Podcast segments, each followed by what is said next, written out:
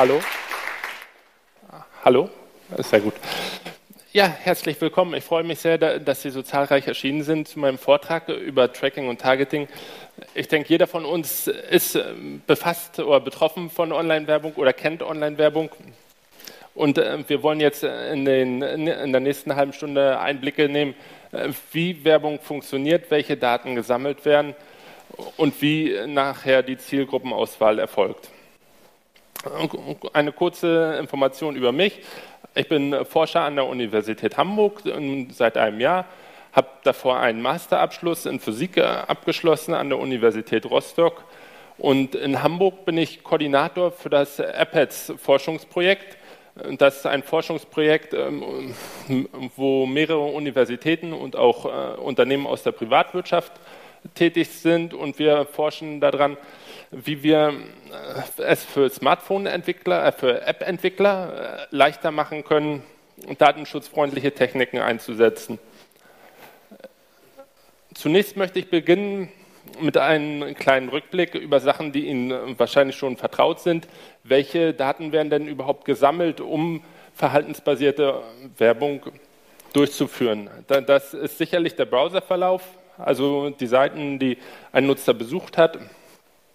Suchanfragen bei beispielsweise Google, aber auch Finanzdaten und Kaufverhalten. Hier sehen wir die Datenschutzerklärung von Amazon, aus der deutlich hervorgeht, dass sie neben den eigenen Informationen, die sie äh, aus dem Kaufverhalten und den Zahlungsverhalten der Kunden gewinnen, halt auch Informationen von Dritten mitverwenden aber auch Adress- und Standortdaten. In Deutschland führend ist da sicherlich die Deutsche Post, welche eine sehr große Datenbank hierzu vorhält. Denn sicherlich Kommunikation und Sozialbeziehungen, wer von uns hat denn noch nicht äh, die, die Adresse oder die Kontaktdaten seiner Freunde an Facebook oder einem anderen App-Anbieter weitergeladen oder wer verfügt denn nicht über ein Gerät, welches auch äh, die Möglichkeit eines Sprachassistenten hat, wie viele Smartphones oder neuerdings auch Amazon Echo oder Google Home. Denn auch äh, Gesundheitsdaten werden gesammelt. Sicherlich interessieren sich Krankenversicherungen dafür, aber auch die Werbeindustrie, die Werbebranche im Allgemeinen. Ein Beispiel für ein Unternehmen, welches besonders viele Daten sammelt oder angesammelt hat, ist das Unternehmen Axiom, welche, äh, die von sich selber sagen, dass sie im Prinzip von fast jedem US-Amerikaner auch einen Datensatz vorhalten. Insgesamt über 700 Millionen Verbraucher erfassen sie und zu jedem Datensatz äh, haben sie ca. 3000 persönliche Neigungen angehäuft. Und äh, sicherlich äh, wird da auch die Frage aufgeworfen, ob wir solche, ob wir Datenlecks in diesen Datenansammlungen langfristig vermeiden können. Aber nun möchte ich dazu übergehen, über die Anreize der Werbebranche zu sprechen, Daten zu sammeln. Sicherlich möchte man nachweisen, dass Werbung effektiv ist. Und Werbung ist definitiv effektiv, oder die meiste Werbung, oder man kann die Effektivität von Werbung nachweisen, indem man halt sieht, okay, äh, die, die Impression einer Werbeanzeige führt dazu, äh, dass, äh, dass nicht nur Kosten entstehen, sondern auch, dass danach Klicks auf einer weiteren, auf einer anderen Webseite erfolgen. Und da abgekürzt mit Converf, das sind Conversions, und Conversions bedeutet, dass der Nutzer, wenn er auf die Folgeseite an der, auf der Seite danach ankommt, auch eine Tätigkeit durchführt, beispielsweise einen Nutzeraccount anlegt, einen Kauf abschließt. Ja. Und dann äh, möchte man auch Effizienz nachweisen. Man möchte vergleichen können, welche Werbung effizienter ist. Also das erkennt man an den Klickraten beispielsweise hier oder man erkennt das an den äh, Kostenklick mit äh, Conversion-Verhältnissen, wo beispielsweise in diesem Beispielfall, wo auch realistische Kampagnen abgebildet sind, denn die Kampagne 2 am besten abschneiden würde, weil sie die beste Kosten-Klick mit Conversion-Rate besitzt. Und dann möchte man sicherlich auch äh, Klickbetrug erkennen, denn man möchte wissen, dass da auch wirklich eine Person sitzt und sich diese Werbung ansieht und nicht nur ein automatisierter äh, Computer. Jetzt was interessant ist, ist, dass in, bei der Online-Werbung, beispielsweise bei Google AdWords, der Kunde oder der Werbende eigentlich wenig Möglichkeiten hat, die Effektivität und die Effizienz der Kampagne nachzuweisen. Also er kann nicht nachweisen, wie viele Impressionen tatsächlich erfolgt sind und ist äh, daher auch ein bisschen, äh, ja, er muss dem Anbieter des Werbeproduktes halt auch vertrauen. Jetzt äh, möchte ich einmal darauf eingehen, wie Werbung versteigert wird. Denn verhaltensbasierte Werbung wird versteigert. Wir sehen hier einmal äh, die verschiedenen Akteure in diesem Modell. Aber äh, das ist wirklich ein vereinfachtes Modell immer noch. In der Realität kann das weitaus komplexer sein. Wir sehen den Nutzer, der eine Webseite besucht, den Publisher, beispielsweise Spiegel Online oder Wetter Online, und äh, Spiegel oder der Publisher arbeitet mit einem Einlieferer des Werbeplatzes zusammen.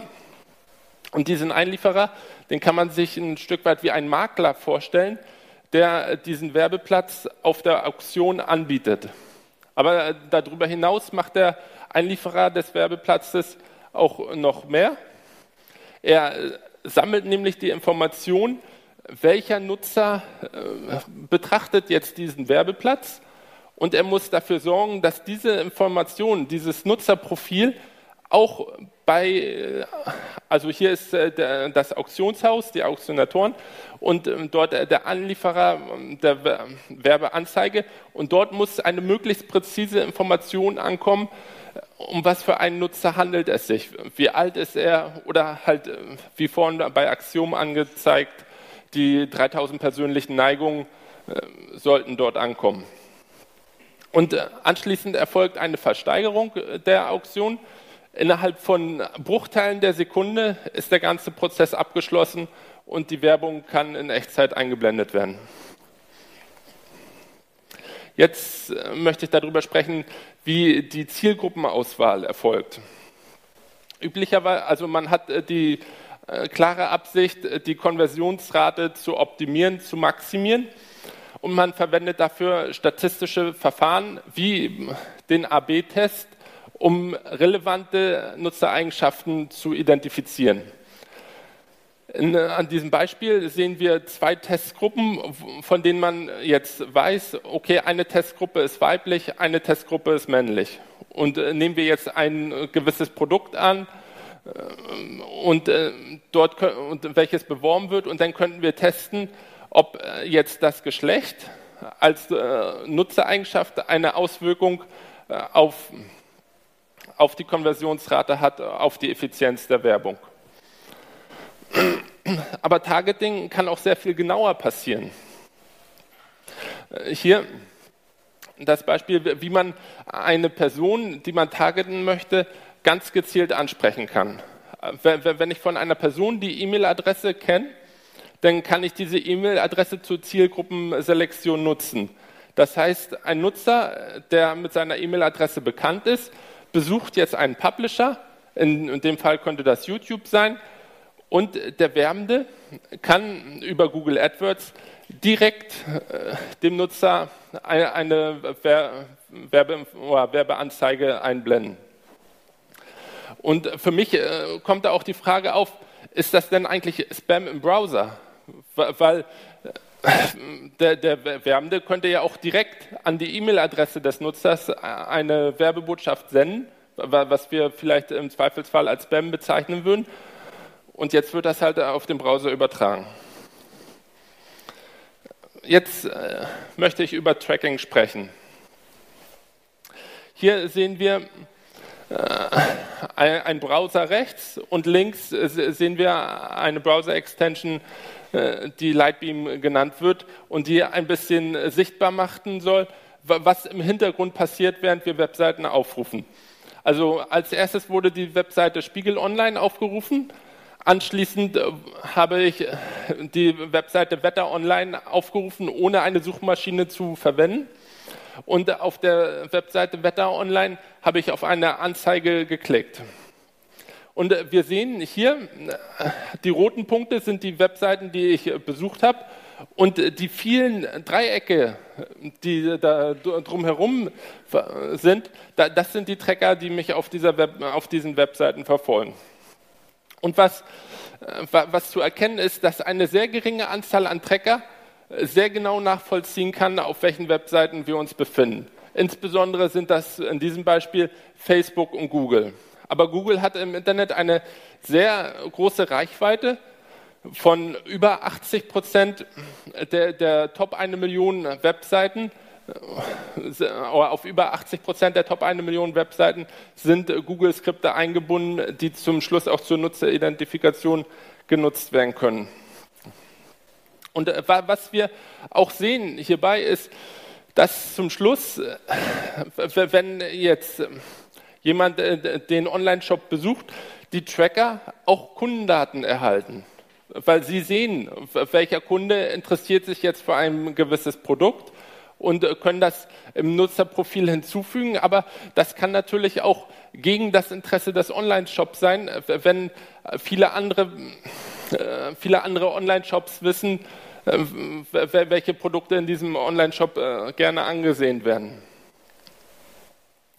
Jetzt ähm, spreche ich über die verschiedenen Methoden, äh, mit denen man Tracking durchführen kann. Ich denke, jeder von uns hat schon mal eine Datenschutzerklärung für Cookies äh, bestätigt. Und hier sehen wir mal, wie so ein Cookie aussieht. Es ist im Prinzip nur eine, zufällig, äh, eine zufällige Zahlenfolge, die relativ lang ist. Oder in diesem Beispiel ist es das. Und Cookies sind halt Informationen, die auf dem Endgerät des Nutzers abgespeichert werden und später vom Tracker wieder aufgerufen werden können. Und so eine Identifikation eindeutig möglich ist. Der Nachteil der Cookies ist, dass der Nutzer sie löschen kann. Deshalb ist man bestrebt, auch äh, äh, Methoden einzusetzen, welche ein Löschen nicht erlauben, und äh, eine Methode, die das erlaubt, sind technische Fingerabdrücke, sogenannte Browser Fingerprints, manchmal auch als Canvas Fingerprinting bezeichnet. Und hier sehen wir mal eine Illustration der Facebook Datenschutzerklärung, welche Geräteinformationen sie sammeln. Also neben den Informationen wie Zeitzone, Sprache, Softwareversion, Browser, Betriebssystem, IP-Adresse Handynummer. Es sind einfach immens viele Daten, die äh, dort äh, von diesen Skripten, die das Fingerprinting durchführen, äh, gesammelt werden und zum Schluss eine sehr eindeutige Identifikation der Nutzer ermöglichen.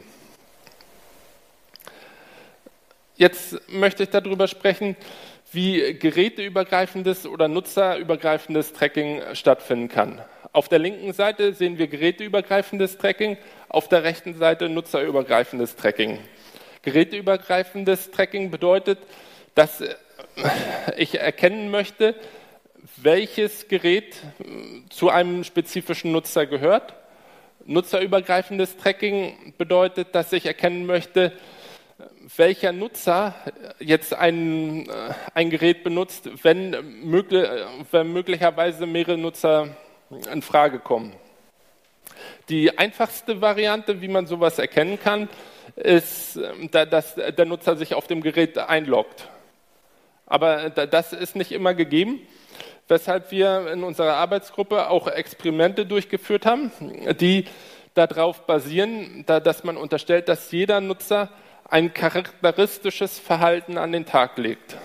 Wahrscheinlich werden Sie das von äh, sich selbst kennen, dass Sie im Regelfall nur eine Online-Bank besuchen oder nur eine kleine Auswahl an Nachrichtenseiten konsumieren äh, von, den, von der Vielzahl der Nachrichtenseiten, die im Internet zur Verfügung steht.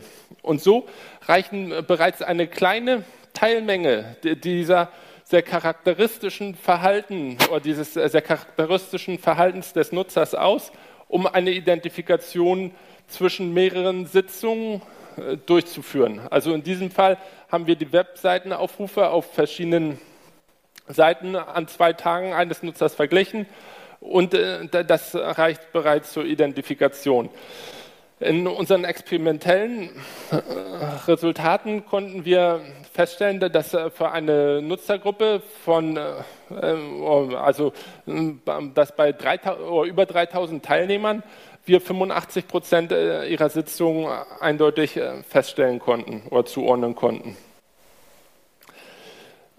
Denn eine Methode, die in Deutschland noch nicht weit verbreitet ist, aber in den USA, insbesondere im Februar, März, äh, heftig debattiert wurde, aber auch in Europa schon angekommen ist. Vorreiter sind hier Spanien und die Niederlande. Äh, die Methode funktioniert so, dass der Nutzer eine Anfrage äh, für einen Webseitenaufruf stellt und anschließend seinen Internetzugangsanbieter, wie der Mobilfunkanbieter oder auch VPN-Dienste oder Proxys, also Intermediäre der Internetverbindung, ein Nutzerprofil über diesen äh, Internetnutzer anlegen. Und wenn der und äh, bevor Sie die, die Anfrage weiterleiten, äh, fügen Sie noch einen sogenannten Tracking-Header hinzu, was man sich bei der Post vielleicht als Poststempel vorstellen könnte. Und anschließend kann der Online-Dienst äh, beim Mobilfunkanbieter unter diesem Poststempel äh, das Nutzerprofil erfragen. Also im Vergleich, äh, wenn wir das mit der analogen Welt vergleichen, würden wir erkennen, dass das bedeutet, wir bringen einen Brief zur Post, die Post stempelt diesen Brief und äh, mit dieser Stempelinformation kann ich zur Post äh, hingehen und mir die Information einholen, welche, Information, welche vergangenen Sendungen äh, diese Person empfangen oder gesendet hat. Nun möchte ich darüber sprechen, wie Tracking in der Offline-Welt funktioniert. Und dazu habe ich noch eine kleine Frage. Sind Sie schon mal in ein Ladengeschäft gegangen und haben gedacht, okay, wenn ich jetzt mit EC-Karte bezahle, dann wird diese, äh, diese Bezahlung sicherlich mit meiner letzten Online-Werbeeinblendung verknüpft. Vielleicht äh, können Sie mal die Hand heben, ob Sie äh, denken, dass. Ja, also mal so für, für den Stream. Es, es waren sehr wenige Personen, vielleicht unter 10 Prozent. Also da, da, das wird auf jeden Fall schon gemacht. Hier ein paar Beispiele, die es gibt. Da, das noch Anruf-Conversion-Tracking, da, das erfolgt so, dass in der, in der Werbeeinblendung halt eine Telefonnummer steht. Und das ist nicht die Telefonnummer dieses Unternehmens direkt, sondern das ist die Telefonnummer, die in diesem Fall Google äh, dazwischen schaltet als äh, Rufweiterleitung und wenn man dort anruft, äh, dann äh, kann Google halt sehr genau tracken, ob jetzt Anrufe bei diesem Unternehmen stattgefunden haben und wie lange. Denn Conversion Tracking in Bezug auf Besuchen in Ladengeschäften erfolgt so, äh, dass, dass man halt zunächst eine Online-Werbung sich anschaut und anschließend also und dann, dann wird sie, diese äh, Impression dem Nutzerprofil zugeordnet. Und wenn man dann mit seinem Smartphone in diesem Geschäft ist und die GPS-Daten synchronisiert wurden, dann kann danach Google bei, bei, bei diesem Werbetreibenden auch äh, die Conversion einfordern. Aber es, es, soll nicht der Eindruck entstehen, als ob nur Google das machen würde. Auch Facebook äh, bietet das an und andere Dienste. Und äh, wie ich schon angedeutet habe, äh, gibt es auch Conversion Tracking der Ladenverkäufe, wo man halt äh, einen Datenpartner mit einbeziehen muss. Und dieser Datenpartner hat äh, halt dann die Möglichkeit, insbesondere die EC-Kartenzahlung äh, auszuwerten. Ich komme schon zur Zusammenfassung. Also wir sehen, dass präzise Nutzerprofile auf jeden Fall die Wirksamkeit von Werbeeinblendungen steigern. Die Zielgruppenauswahl, die kann äh, bis auf die einzelne Person genau erfolgen und Tracking ist in den Ladengeschäften angekommen. Ich bedanke mich für Ihre Aufmerksamkeit.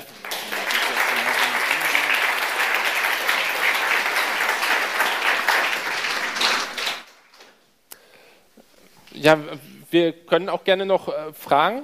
Genau, also ich habe das Mikrofon. Ja? Wenn jemand äh, die Hand heben möchte, würde ich kommen. Ah, sehr schön. Guten Morgen. Hallo, mein Name ist Jerome. Ich habe eine Frage zur jetzt gerade veröffentlichten Studie von der TU Braunschweig zu Ultrahochfrequenz-Tracking. Hast du da eine Meinung zu, wie hoch du die Gefahr einschätzt, was dabei rausgekommen ist? Ja, es, es ist zum Schluss auch nur eine weitere Methode. Also, ja, aber ich, ich denke nicht, dass es dass damit nochmal viele, viel mehr Möglichkeiten möglich sind, sondern ja, es ist einfach noch eine weitere Methode, wie, wie, wie man Tracking durchführen kann. Das, äh Weitere Fragen? Ja.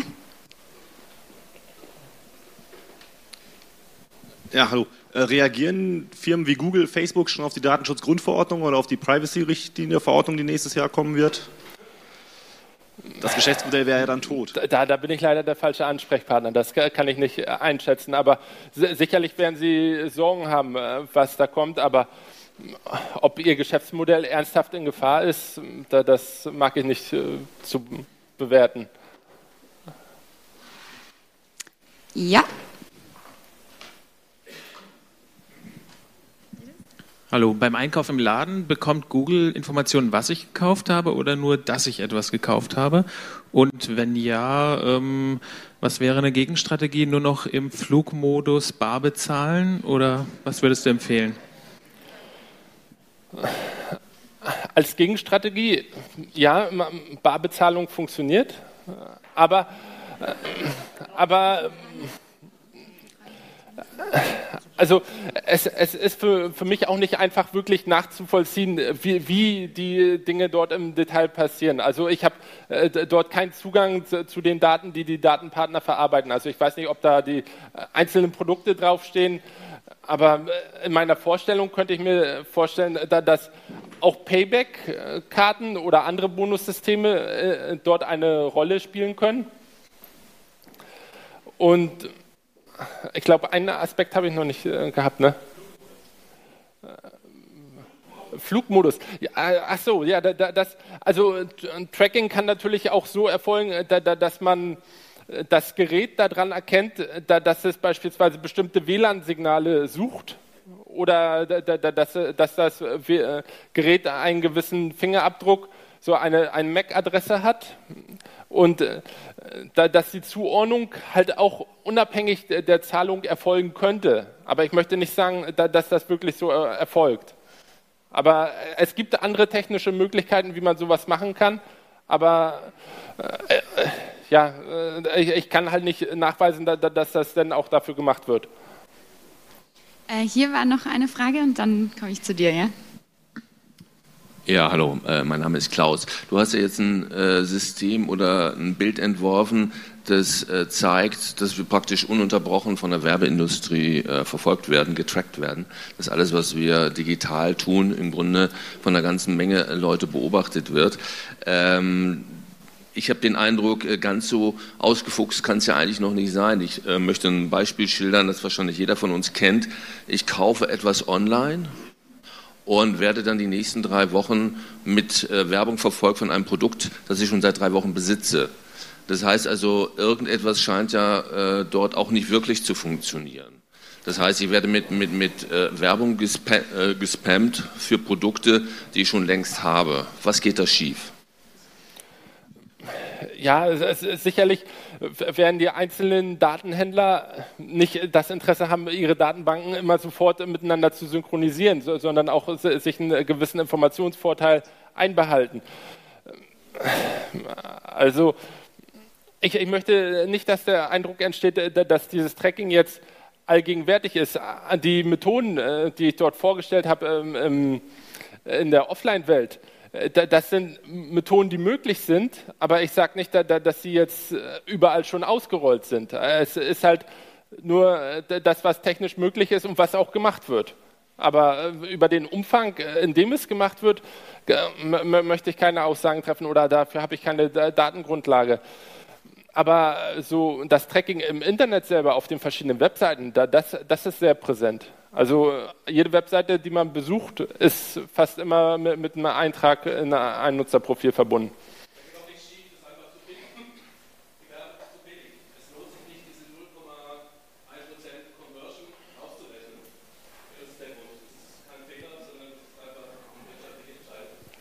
Und die Diskussion beginnt. Hier ist noch eine Wortmeldung zur Wortmeldung. Hi. Ähm, wenn dich sowas interessiert, lies mal The Power of Habit von Charles Duhigg. Da spricht er unter anderem darüber, wie Target äh, diese Art von, von ähm, Punktesammelkarte benutzt um Daten zu sammeln und dann auszuwerten. Und da hat jemand ein ähm, Programm entwickelt, mit dem sie herausfinden konnten, dass Frauen schwanger waren, ähm, zum Teil bevor die irgendwem gesagt hatten oder es vielleicht selber noch nicht so ganz wussten.